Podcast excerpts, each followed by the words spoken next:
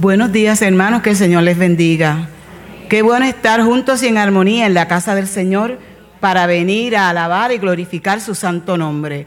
Que el Señor derrame bendiciones hasta que sobreabunde sobre cada familia aquí presentada que ha venido a traer sus preocupaciones, a dejarla en las manos del Señor, pero darle el primado y el lugar que se merece el Señor en su casa. Pero el ángel les dijo, no temáis, porque aquí os doy nuevas de gran gozo, que será para todo el pueblo, que os ha nacido hoy en la ciudad de David un Salvador, que es Cristo el Señor. Adoremos con júbilo, vayamos ante el gran Redentor y celebremos con gozo, que se oiga en toda la tierra que ha nacido Jesús, que ha traído la luz. Demos gloria y gracias al Rey y Salvador que nos ha nacido, quien nos redimió, quien nos, nos dio la luz y la vida eterna. Gracias por sus bendiciones y por sus fieles promesas. Nuestra hermana Evelyn tendrá bien en elevar la oración de gratitud. Amantísimo Padre amado, venimos ante tu presencia primeramente a darte gracias por el día de hoy, porque hemos comenzado, Señor, con un día lleno de vida, de salud. Venimos, Señor, a darte gracias por todas las bendiciones que recibimos a cada día, Señor, por nuestra familia, por haber podido llegar aquí hasta tu santo templo. Venimos a adorarte y a bendecir tu santo nombre. Señor, se acercan fechas bien importantes como el nacimiento del niñito Jesús. Sabemos que estamos en una época de pandemia y que va a ser un año diferente, ya que no podemos reunirnos con nuestros amigos y nuestras amistades y nuestras familias, pero sí vamos a celebrar en nuestro hogar cada uno, aunque seamos solitos, porque la bendición y la gracia que Dios nos da cada día es para celebrar, para celebrar y para celebrar. Señor, te damos gracias por todo. Son tantas cosas que tendríamos que decir que no acabaríamos, pero todos los días recibimos muchas bendiciones de ti, Señor. Por eso y por todo, Señor, te damos gracias y esto lo hacemos en el dulce nombre de tu Hijo amado Jesús. Amén y amén. Amén. Volvamos a revivir en esta mañana este gran acontecimiento, el nacimiento de Jesús. En esta época de Navidad, iluminemos al mundo con la luz resplandeciente del Señor, quien disipó las tinieblas del mundo. Nosotros los cristianos decimos que todo el tiempo es Navidad y que Cristo es la Navidad, pero nosotros también, cada uno de nosotros, somos también la Navidad. Navidad eres tú cuando dejas renacer y entrar nuevamente a Jesús en el pesebre de tu corazón todos los días de tu vida. Navidad eres tú cuando cultivas y compartes los frutos del Espíritu, amor, paz, mansedumbre, gozo, con aquellos menesterosos que lo necesitan, con los solidarios, cuando compartes el amor de Jesús con otros, en los momentos de alegría y también de tristeza. Recordemos a nuestros hermanos y hermanas que han tenido la pérdida de un ser querido y que algunos evocan en este tiempo recuerdos tristes y alegres que debemos nosotros apoyarnos, apoyarlos y ser solidarios. Navidad eres tú cuando caminas y conduces con tu luz divina, igual que la estrella de Belén, a otros al encuentro con el Señor. Cuando muestras tu amor ¿verdad? Y tu gozo y tu paz a esos que no conocen y que no han conocido al Señor. Navidad eres tú cuando has decidido aceptar y recibir el mejor regalo del mundo que es Jesús. Navidad eres tú cuando valoras y reconoces el gran sacrificio de amor que hizo Jesús en la cruz del Calvario, muriendo por nuestros pecados, para redimirnos, para salvarnos, para darnos la salvación y la vida eterna. Dice la palabra del Señor en Colosenses 3:13, tolérense unos a otros y perdónense unos a otros si alguno tuviese queja contra otro. De la manera que Cristo os perdonó, así también hacedlo vosotros. Que en esta Navidad nos liberemos del enojo, del rencor, del odio y busquemos la paz y la armonía entre nuestros hermanos, familiares y amigos. Nuestra hermana Luceneida tendrá bien en elevarnos la oración de confesión de pecados. Hermanos, que el Señor les continúe bendiciendo. Primera de Juan 1.9 lee de la siguiente manera. Si confesamos nuestros pecados, Él es fiel y justo para perdonar nuestros pecados y limpiarnos de toda maldad. Oremos. Gracias Señor Jesús porque has permitido que podamos llegar aquí a tu santo templo para bendecir y adorar tu nombre. Oh Padre, en el nombre poderoso de nuestro Señor y Salvador Jesucristo, venimos delante de ti al trono de tu gracia, como tus hijos, para confesar que hemos pecado contra ti.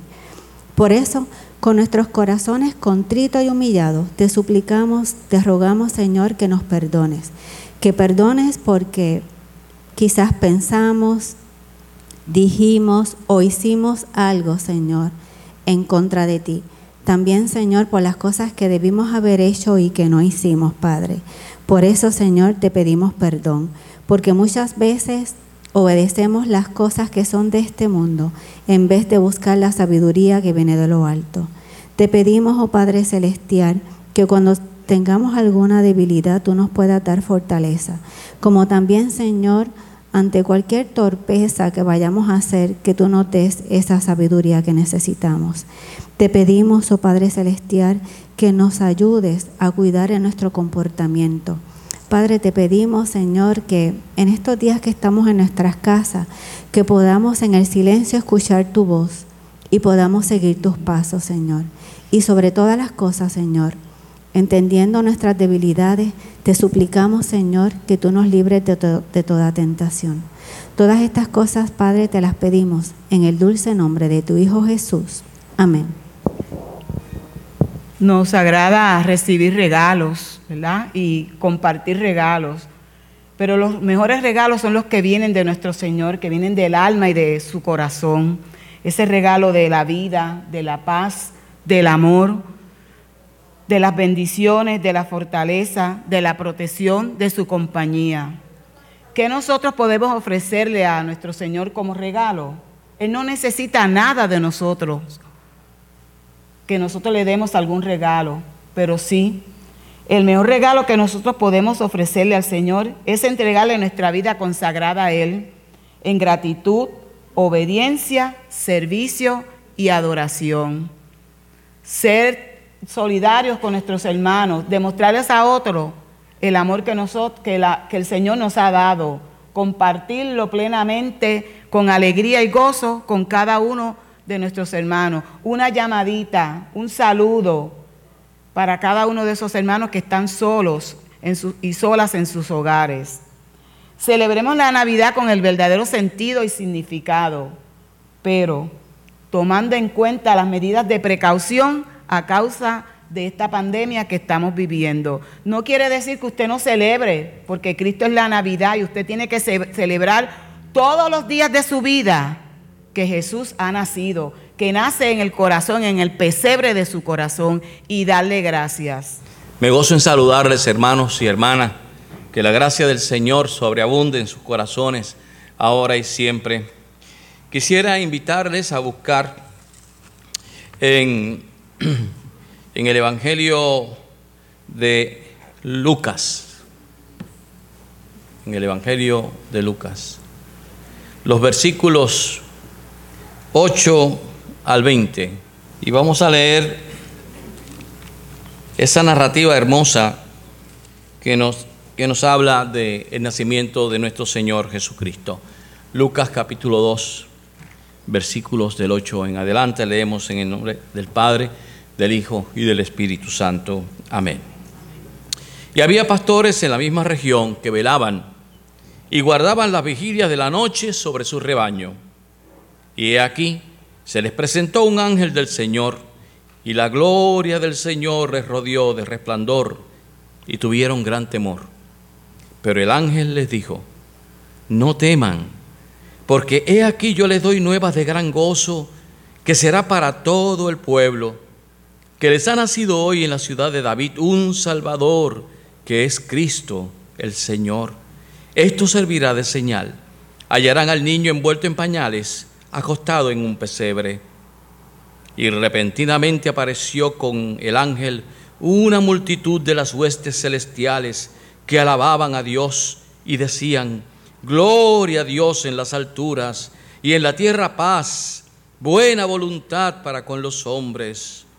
Sucedió que cuando los ángeles se fueron de ellos al cielo, los pastores se dijeron unos a otros, pasemos pues hasta Belén y veamos esto que ha sucedido y que el Señor nos ha manifestado. Vinieron pues apresuradamente y hallaron a María y a José y al niño acostado en el pesebre, y al verlo dieron a conocer lo que se les había dicho acerca del niño, y todos los que oyeron se maravillaron de lo que los pastores les decían. Pero María guardaba todas estas cosas meditándolas en su corazón.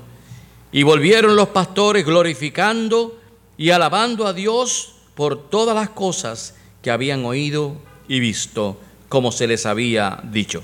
Señor, añada bendición esta palabra en nuestros corazones. Tengan por favor a bien sentarse antes de comenzar con el sermón de esta mañana. Quisiera comunicarles a aquellos que no le han eh, sabido que eh, el esposo de nuestra hermana amiguita, Rubén Hernández, partió con el Señor eh, esta semana y estará el martes en la funeraria de Lupe de 1 a 6. A las 5 de la tarde tendremos un, un breve momento de recordación.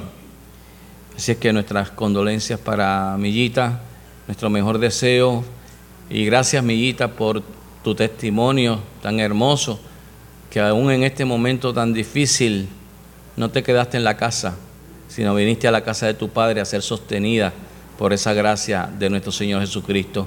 Gracias por ese hermoso testimonio. Que Él te bendiga. También tenemos una notita muy hermosa por parte de nuestros queridos hermanos Loís y Rosa González. Nos envían una nota para ustedes. Dice, amado pastor, familia y congregación, que el gozo, la paz y el amor de nuestro Señor permanezca en sus corazones en esta Navidad y que, para el nuevo año les aumente son los deseos de sus hermanos Lois, Rosa y familia. Todos, la mayoría de nosotros conocimos a esta hermosa familia, a Lois y a Rosa, dos, dos miembros excelentes de esta iglesia, militantes, con un testimonio hermoso. Eh, ellos están con sus hijos en los Estados Unidos, pero siempre se acuerdan de nosotros y nosotros nos acordamos de ellos. Así que gracias damos al Señor por eso. Hermanos, hemos escuchado la más excelsa, la más sublime, la más hermosa historia, historia de amor. Esa es la que acabamos de leer aquí. En estos breves versículos se narra la primera muestra de amor por parte de Dios en esta bella historia comunicada a personas de muy poco valor social. Cuando hablo de la primera muestra de amor, estoy hablando del Nuevo Testamento, obviamente, porque desde el principio, desde Génesis, Dios muestra su amor a nosotros. Pero esta hermosa muestra de amor que es comunicada a gente simple, a gente que dentro de la escala social era de, de lo más bajito, los pastores, estos pobres muchachos desempeñaban un trabajo no muy grato, no muy deseado. Para comenzar, olían muy mal, porque las ovejas despiden un olor muy fuerte y ellos siempre están con ellas. Segundo, eran mal pagados. Y peor, tenían muy mala reputación. ¿Por qué? Pues los, los consideraban ladrones. Decían que cada vez que nacían las ovejas se llevaban los corderitos. Ahora, en la historia que surge en esta bella eh, palabra de Dios, en el capítulo 15, versículo 15 de Lucas, se ubica en otra historia a un hijo botarate, desordenado, a un hijo que gastó toda su herencia ya en bancarrota y su último, su final, antes de, de ser redimido, se da como pastor, pero no como pastor de ovejas, sino como pastor de cerdos, para indicar el grado tan ruin y tan bajo al cual llegó esa persona. Y que el Santo Padre, que el Altísimo, en esa aventurosa noche, quiso comunicar el nacimiento de su amado Hijo a unos pastores. Hermanos, esto es un acto revolucionario. Un acto revolucionario, es un acto inesperado. Es un acto jamás esperado. Se trata que el rey de reyes, el señor de señores, aquel que es dueño de todo y todo, ese que no se anuncia a la alta sociedad de la época, menos, y esto increíble, fuera de toda lógica, no se anuncia a los sacerdotes ni a la clase religiosa. Ellos dormían plácidamente mientras estos pequeños amados de Dios, muy despiertos, presenciaron la gloria de Dios. Cada vez que predico de este pasaje, siento un gozo indescriptible porque Dios en su momento de esplendor comunica las bellas, las hermosas, las esperanzadoras noticias de su llegada a la tierra a gente común y simple como usted y como yo. He aquí la belleza de esta época. Dios se acordó de nosotros, de usted y de mí. Aquellos muchachos no sabían de fuegos artificiales. Sin embargo, solo imagínense el juego de luces. Por favor, añádanle a esa noche azul y despejada la gama de colores que se desplegó allí. Y sobre todo, y la gloria del Señor, dice que la gloria del Señor les rodeó de resplandor. Y esto, hermanos, no es para imaginárselo en blanco y negro. Qué noche bella, qué noche santa y qué mensaje. No tengan miedo, no se asusten. Y la razón por la cual no deben asustarse no es solo por lo que han visto, sino por la noticia que estamos por dar. Mi abuelo don Mateo Ríos, nació en 1887 y me contaba que tuvo una experiencia que nunca pudo olvidar cuando tenía 35 años más o menos. Estaba en la tala de tabaco cuando de pronto percibió un rumor, un sonido jamás, nunca escuchado. Comenzó desde lejos y poco a poco iba aumentando. No era un trueno. Y a medida pasaban los segundos, el ruido aumentaba hasta que se convirtió en algo ensordecedor. Y en lo alto vio un pájaro, el más raro y grande que en su vida había visto. Naturalmente él arrancó a correr sin saber qué hacer. Su corazón se aceleró, entró en pánico. Mi pobre y analfabeta abuelo agricultor desconocía que había iniciado la era de la aviación, pero no tuvo en aquel momento a nadie que le dijera, tranquilo Mateo, es un avión biplano monomotor. Esto sí recibieron el no teman. Volviendo a los pastores, sabemos que en el templo de Jerusalén, de mañana y de tarde, se realizaban sacrificios a Dios en el templo. Las ovejas y los corderos que allí se sacrificaban debían ser sin defecto y sin mancha alguna. Y anoten este dato, las autoridades del templo tenían sus propios rebaños y esos propios rebaños estaban muy cerca de Jerusalén para asegurar que siempre hubiesen víctimas propiciatorias para el sacrificio. De manera que es muy probable que estemos hablando de estos mismos pastores, estos pastores que se ocupaban de cuidar el rebaño para ser sacrificado en el templo como ofrenda. Y es bello y hermoso pensar en el detalle de Dios al dar a conocer el nacimiento de su Hijo precisamente a aquellos que velaban por los corderos del templo y que ahora gozan del inmenso privilegio de ser los primeros en saber que el Cordero de Dios que quita el pecado del mundo habría de llegar.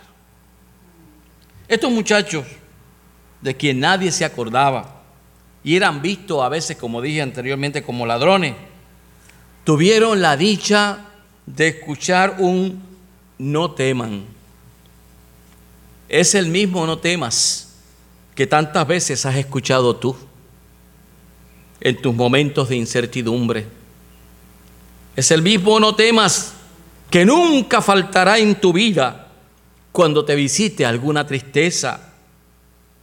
El no temas que escucharás cuando estés ante cualquier peligro, ante la pérdida de un ser amado y ante nuestra propia muerte. Pero si alentador y esplendoroso fue esa apertura en los cielos, ¿qué decir del anuncio? ¿Qué decir del anuncio? Que os ha nacido hoy en la ciudad de David un Salvador, que es Cristo el Señor. Un Salvador. Hermanos, por más que lo intentemos, jamás, insisto, jamás entenderemos lo amplio y vasto y extenso de este término en griego, soter, la soteriología es la rama de la teología que tiene que ver con todo, que, tiene que ver con todo lo que implica la salvación del ser humano. Solamente cuando estemos ante su excelsa presencia entenderemos lo inmenso de este nuestro Salvador, como dice Pablo en Primera de Corintias 13. Ahora vemos como por espejo, oscuramente, pero llegará el momento en que vamos a ver claramente como fuimos conocidos. Y me llena de esperanza en esta mañana y me llena de gozo lo que Juan expresa en su capítulo 3, versículo 16, que todos nosotros lo sabemos. Porque de tal manera amó Dios al mundo que ha dado a su unigénito Hijo para que todo aquel que en Él cree presente, que Él cree, no se pierda, mas tenga vida eterna. Gloria a Dios. Pero hay más. Hay una expresión que afirma las palabras de los ángeles. El versículo 17 de ese capítulo 3 dice, porque no envió Dios a su Hijo al mundo para condenar al mundo, sino para que el mundo sea salvo por él. Muchas veces omitimos esa parte, que es tan hermosa, que es con una verdad tan grande, bendito y alabado sea su nombre. ¿Saben qué cosa me apena, hermanos? Que algunas personas predican un evangelio estricto, un evangelio tan austero, que tal parece que es una carga seguir al Señor. Me parece que si fuera así, me parece que a ojos de Dios esto sería un poco contradictorio. La encomienda de Dios vendría a ser un poco contradictoria para el ser humano, porque el mensaje entonces es, pocos se salvarán, muchos se condenarán. Pero la Biblia dice que Dios no vino al mundo su Hijo no vino a condenar al mundo, sino para que el mundo fuera salvo por él. Pienso yo que si así fuera, eh, si este mundo al fin y a la postre viene a ser uno donde pocos se salven y la mayoría se vaya al infierno, como que eso no cuadra con la economía de Dios, como que eso no cuadra con la personalidad del Jesús de los evangelios. Por eso se afirma que somos salvos por gracia, por fe, no por obras. Y la buena noticia es esa, que su gracia nos salva, que su gracia nos redime, que, que su gracia nos levanta por creer, por la fe, no por obras, sino por confiar que Él tiene la última palabra en mi vida. ¿Cuántos dicen gloria a Dios por eso? Pese a mis desaciertos, pese a mis errores, pese a mi naturaleza inclinada al mal, Él me ama y quiere salvarme. Él te ama y quiere salvarte. Bendito sea su nombre. Gloria, gloria, gloria a Él. Hay un detalle que no puede pasar desapercibido. Los pastores creyeron el anuncio, porque no solamente es escuchar el anuncio, no solamente es maravillarse del anuncio, tienes la opción de creer o no creer, y tienes que evidenciar si has creído o no. Ellos creyeron el anuncio. ¿Y por qué lo decimos? No sé cómo lo hicieron, Pienso que a esa misma hora despertaron todo el rebaño y remontaron al de arriba con prisa, dice el Evangelio, a ver y a presenciar la maravillosa noticia que habían escuchado. Jerusalén y Belén están muy cerca, rodeadas de muchas haldas, muchas montañas, pero es relativamente cerca, digamos como que de aquí a a Caguas o Buenas, no más, no más lejos de eso. De manera que se les fue el temor a esta gente, se les fue el miedo y ese miedo fue cambiado por entusiasmo. En la sencillez de un pesebre, saludan a los gozosos padres, contemplan el rostro más hermoso jamás visto por ellos y contaron a todos lo que habían vivido. Me parece, mis hermanos, que estamos ante los primeros evangelistas de la historia del nuevo pacto. ¿Que cómo lo hicieron? ¿Que de qué manera contaron la historia? Léanlo ustedes, ustedes mismos, en el versículo 18. Y todos los que oyeron, y todos los que oyeron, se maravillaron de, que los, de lo que los pastores les decían. Todos los que oyeron se maravillaron de lo que los pastores les decían. Hay una pregunta para ti. ¿Ha nacido Jesús en tu corazón? Entonces cuéntale a otros cómo fue. Y hazlo con fervor. Hazlo con tal entusiasmo que quienes te escuchen se maravillen de cómo Dios ha transformado tu vida. Quiero comunicarles algo desde mi perspectiva de pastor de este rebaño, de esta iglesia que le pertenece al Señor. Les exhorto a que adoren a Dios. Les exhorto a que en todo momento bendigan a Dios. Les exhorto a que se llenen de Él en oración y ruego. Les exhorto a que alaben a Dios pero,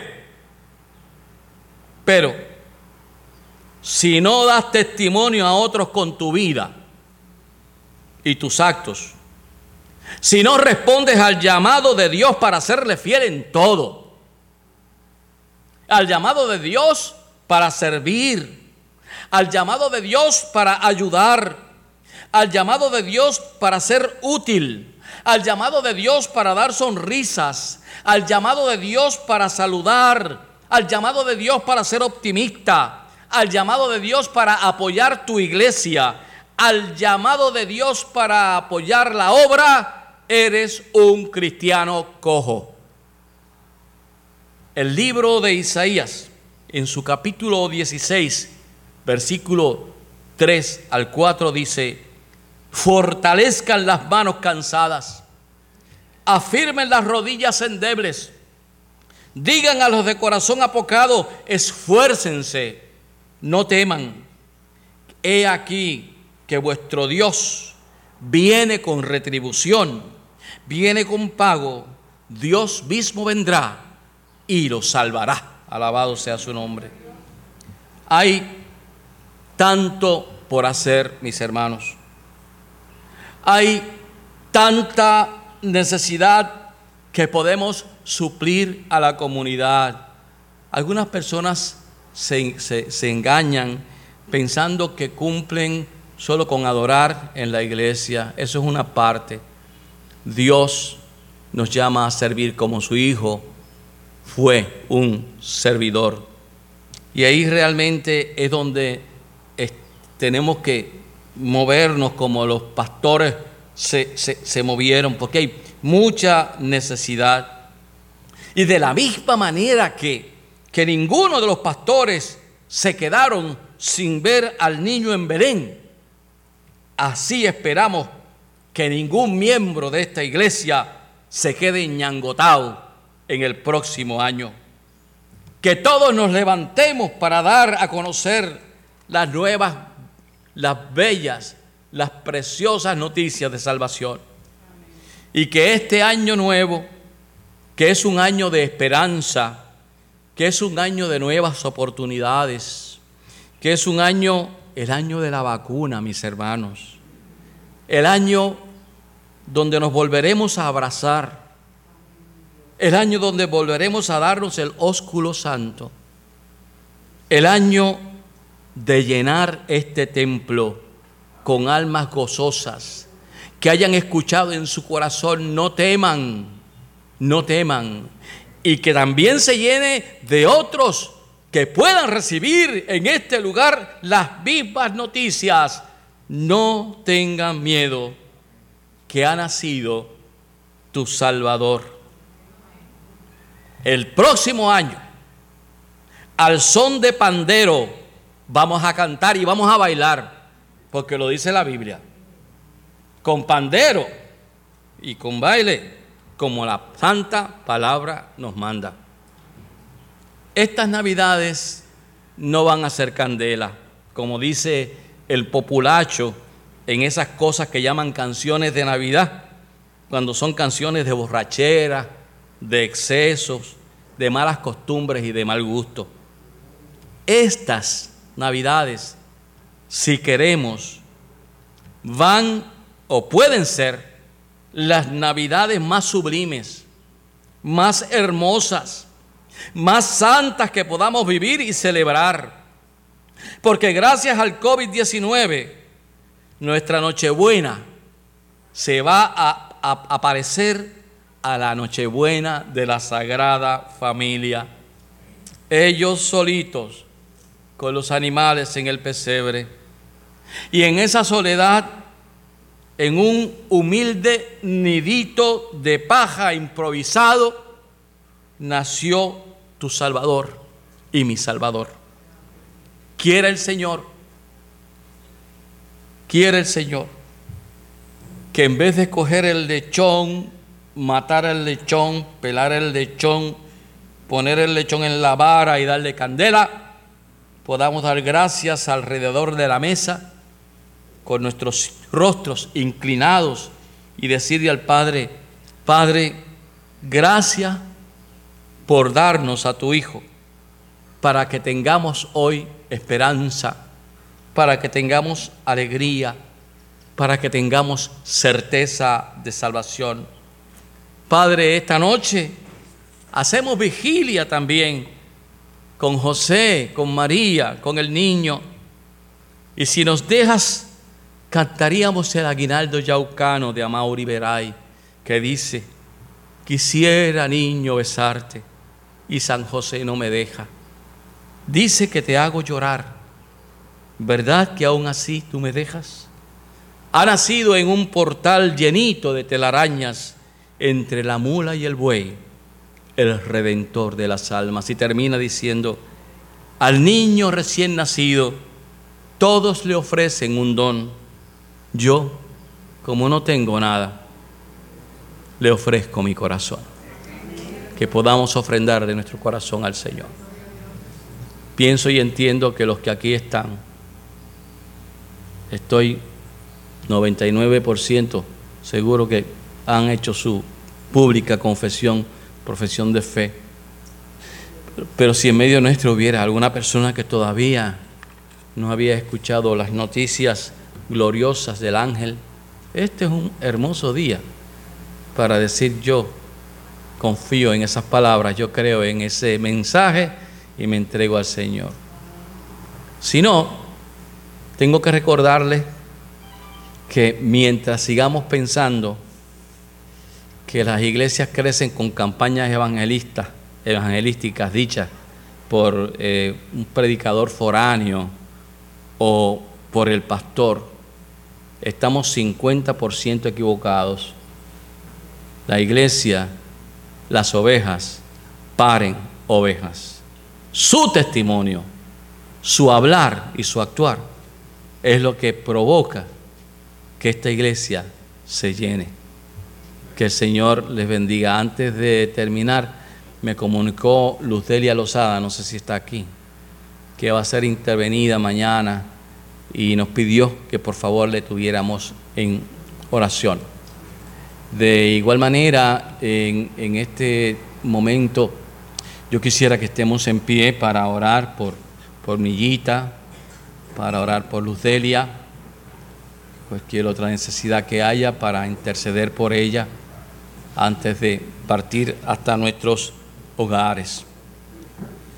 Padre bendito, Padre bueno, Padre de toda misericordia, bendecimos tu nombre y te damos gracias por el regalo de la salvación.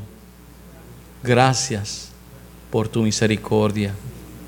Y gracias porque en esta precisa mañana podemos decirle a Millita por parte del Señor, Millita, no temas, no tengas miedo, yo estoy contigo.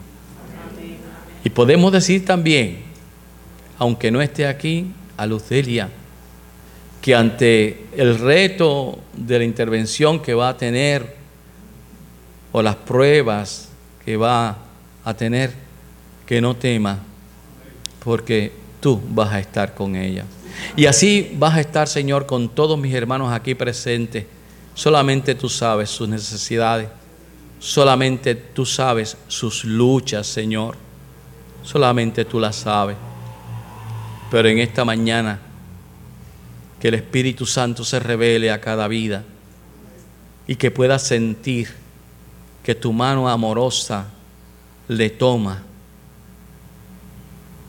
y le sostiene, le consuela y le dice también, no temas, porque yo voy a estar contigo en tu proceso, en todo aquello que te acontezca, no te voy a dejar ni un solo instante.